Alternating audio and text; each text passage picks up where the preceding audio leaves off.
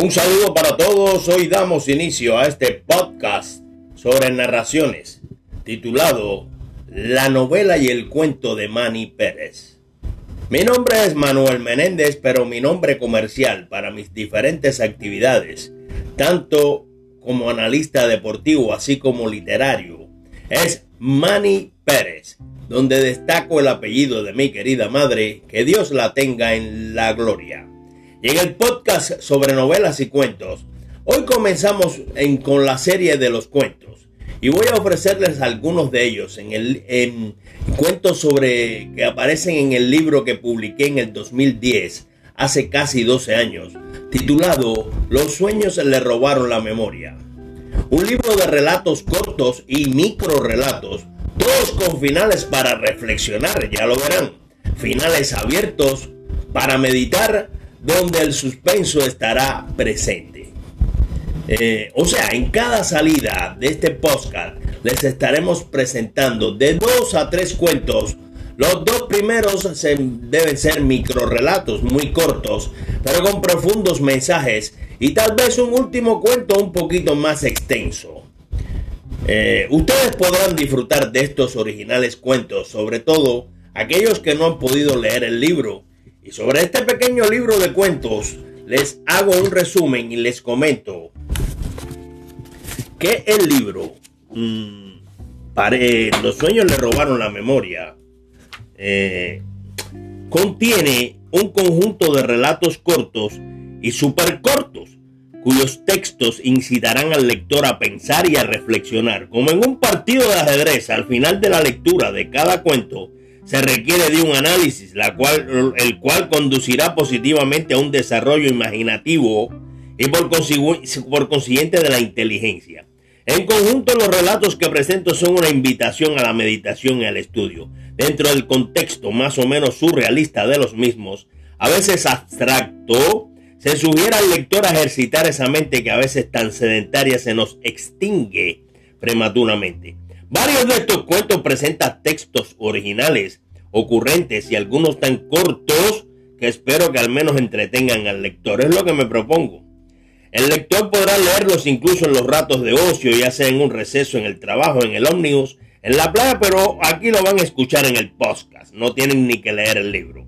Por muy elementales que a simple vista pudieran parecer algunos debido a sus limitadas texturas, Realmente son como verdaderas novelas reducidas a una mínima cantidad de palabras. Además, la mayoría encierran esencias tan profundas que demandan una seria reflexión y estoy seguro de que permitirá al que los lea y analice que su pensamiento pueda volar, viajar y crecer. Ustedes podrán disfrutar de estos originales cuentos, sobre todo aquellos que no han podido leer el libro, les repito, Hoy tendremos tres cuentos, pero aquí les regalo el primero. Este libro se lo dedico a mi padre, a mi entrañable familia y a mis verdaderos amigos. Repito, aquí les muestro, o sea, aquí les presento el primer cuento de hoy. Saquen sus propias conclusiones. Ok. El primer cuento de hoy se titula Transformación. Y dice así, en primera persona. Me lancé al agua. Debía a toda costa vencer el trayecto, a pesar de lo que prometía ser una dura y escabrosa travesía, muy larga, casi infinita. En un principio, brazadas y más brazadas, y el avance seguro, pero poco a poco, los músculos fueron engarrotándose, luego los huesos, tal vez por el agua del tiempo o de la imaginación, comenzaron a ablandarse, pero de pronto sin saber cómo, alcancé la orilla, la meta. ¡Qué proeza! No podía creerlo. Al salir a tierra, una parte de la duda quedaba despejada. Mis piernas se habían convertido en una gran cola de pez, los brazos en aletas. Pero lo que no he podido comprender jamás fue por qué al despertar tanto dolor, tanta sangre, por qué tenía un anzuelo clavado en mi boca. ¿Qué les parece este microcuento? Saquen sus propias conclusiones, estimados en radio escuchas en este caso, en este caso. Eh, ¿Qué les parece? Ahí les dejo el final abierto, ¿no? Aquí les muestro el segundo, el segundo microcuento de este podcast llamado, titulado La Última Palabra. Dice así, durante toda su vida, el político solo regaló palabras, miles de ellas, millones. Las regalaba en grandes auditorios, en pueblos, en ciudades, ofreciéndoselas a las multitudes, a cualquiera, para que no se le extraviaran. Las almacenaba en su propia oratoria. A veces, para no gastar las nuevas, extraía de su reserva las viejas, las usadas. Y hubo el día en que tanto viejas como nuevas casi se le habían agotado. Solo le quedaba una, la última, la última palabra. Pero ésta se había aferrado tan fuertemente a un punto de su esófago más atrás de la laringe, casi en el estómago, que lo martirizaba, y para extraerla se requería de un empeño supremo. Fue tal su esfuerzo físico y mental, extraordinario, que al cabo logró expulsarla, pero esta, la última, la última palabra, salió cual hediondo vómito, cubierta por una repugnante y singular mezcla de mierda, bilis y resonancia. En el acto, las arterias de su cuello, al no poder resistir la increíble presión ocasionada por aquel desembarazo, explotaron. Este fue el segundo micro relato de este podcast, muy interesante. Saquen también ustedes sus, propias conclusiones. No sé qué les parece este segundo cuento.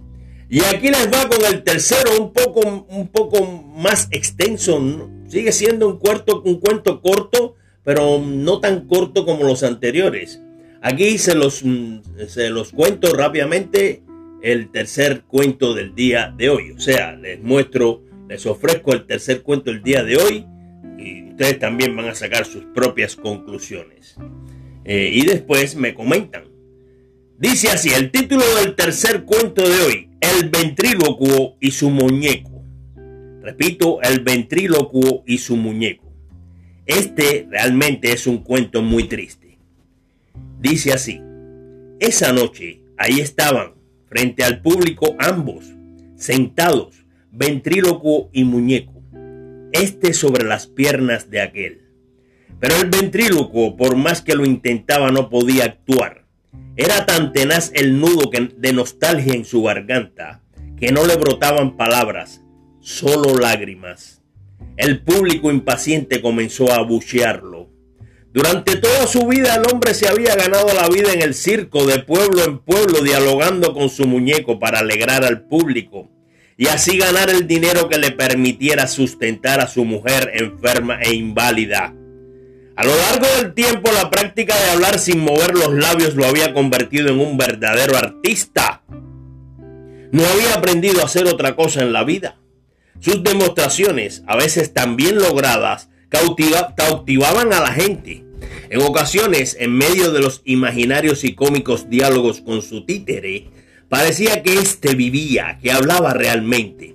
Y así, todo había sido monotonía en su vida hasta que el día anterior, como puñalada en pleno corazón, recibió la peor de las noticias, destruyéndolo. Su esposa había muerto. Y esa noche intentaba actuar, hablar, trataba de vencer a la extrema melancolía sin poder lograrlo. Una mezcla de aflicción y debilidad extrema, el flujo de lágrimas y maritales imágenes de antaño le impedían mover los labios siquiera. Era una nulidad que lo podría conducir al desastre, al fin como artista de circo. De súbito, más articulada y ligera que nunca antes, se escuchó la voz, pero esta llegaba diferente, aún jocosa, pero a la vez con profundos matices de seriedad. No se escuchó el corriente diálogo de otras veces, Solo una triste historia la cual logró conmover a la notable concurrencia, transformando el bullicio en calladas lágrimas. No fue sino la propia historia de la vida de ese ventríloco. Fue la mejor actuación de tu vida. Parecía como si viviese ese muñeco. Hoy no entreabriste la boca siquiera, eres el mejor. Le vocearon algunos espectadores y artistas al concluir la actuación en medio de un mar de aplausos. Ciertamente el artista no tuvo necesidad de mover ni los labios siquiera, porque el muñeco, al cerciorarse de la incapacidad de su dueño, cobró vida milagrosamente y convencido de que la situación podría conllevar al caos, al despido, emergió cual redentor y en bello acto fue realmente quien habló durante algunos minutos en lugar del ventrílocuo, a quien aquello había dejado totalmente estupefacto.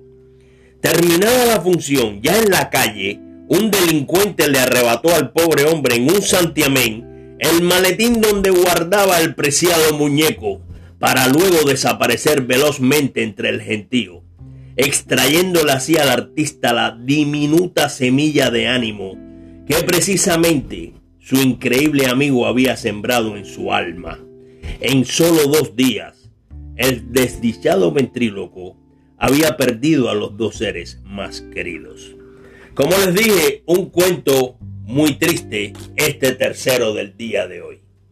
Bien, señores, estos fueron los tres cuentos de hoy. No se pierdan el próximo podcast con los cuentos y novelas de Manny Pérez, que le regalaremos otros tres interesantes cuentos para reflexionar y estudiar. Los invito a que estén conmigo la próxima semana en novelas y cuentos de Manny Pérez. Gracias.